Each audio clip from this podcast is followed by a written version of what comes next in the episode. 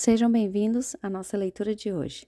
Vamos salmodiar nessa estação, crendo que assim como a natureza se renova, áreas da nossa vida serão renovadas. Hoje vamos ler o Salmo 15, com o título Quem habitará no teu santuário? Neste salmo vemos o caráter ideal do cidadão dos céus. Do começo ao fim desse salmo, o foco está na comunhão permanente com Deus. Diferente de, das atitudes de pessoas, é, diferente de atitudes comuns de pessoas que querem solicitar a ajuda de Deus em momentos difíceis e ignoram Deus durante a maior parte do tempo. O desejo de Davi foi de permanecer na presença de Deus. Ele fala de habitar no tabernáculo e morar no monte do Senhor. Ele fala assim: Quem, Senhor, habitará no teu tabernáculo e quem há de morar no teu santo monte? Os versos seguintes respondem às perguntas com descrição das qualidades que Deus deseja nas pessoas que andam com Ele. Obviamente, quatro versos de um salmo não são suficientes para descrever todos os aspectos da integridade espiritual, mas serve para ensinar o tipo de caráter que devemos cultivar. No verso 2 fala o seguinte: O que vive com integridade e pratica a justiça é de coração, que pratica justiça e de coração e fala a verdade. Davi começa com algumas características positivas. A primeira sendo extremamente abrangente: ser íntegro. Significa a condição de uma pessoa em todas as áreas, em todas as coisas, em todos os aspectos da sua vida. Essa, procura, essa pessoa procura fazer o que é certo. A integridade é o oposto da corrupção. As outras duas expressões desse verso identificam manifestações comuns da integridade. Essa pessoa tem um compromisso firme com a justiça e com a verdade. Essas características são algo que temos que rever diariamente na nossa vida. A descrição continua com exemplos de conduta que o homem íntegro evita. O que não difama com a sua língua, não faz mal ao próximo, nem lança injúria contra seu vizinho. Então ele não fala mentiras, ele não fala mal do próximo e nem lança injúria contra o seu vizinho.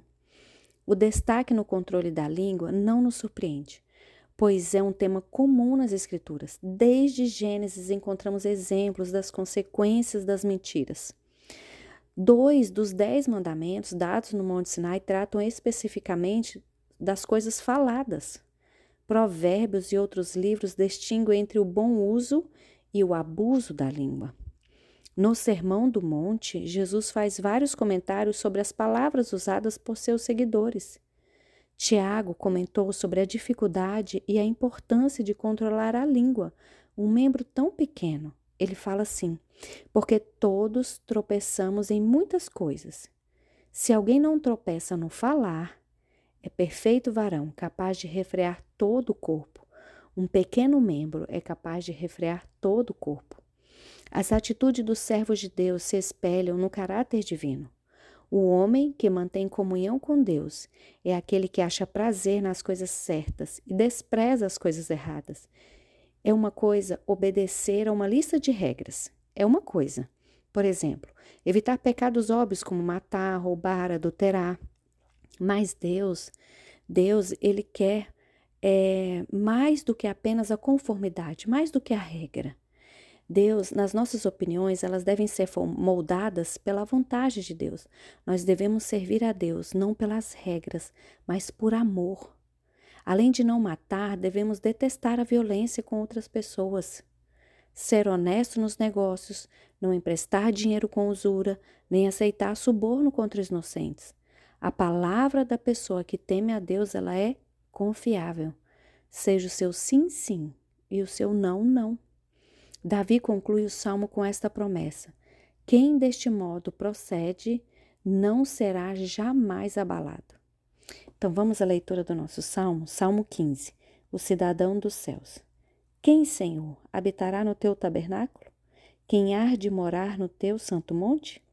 O que vive com integridade e pratica a justiça e de coração fala a verdade. O que não difama com sua língua, não faz mal ao próximo, nem lança injúria contra o seu vizinho. O que a seus olhos tem por desprezível, mas honra aos que temem ao Senhor, o que jura com dano próprio e não se retrata, o que não empresta o seu dinheiro com usura, nem aceita suborno contra inocente. Quem deste modo procede não será jamais abalado. Vou ficando por aqui. Espero vocês amanhã para a leitura de mais um salmo.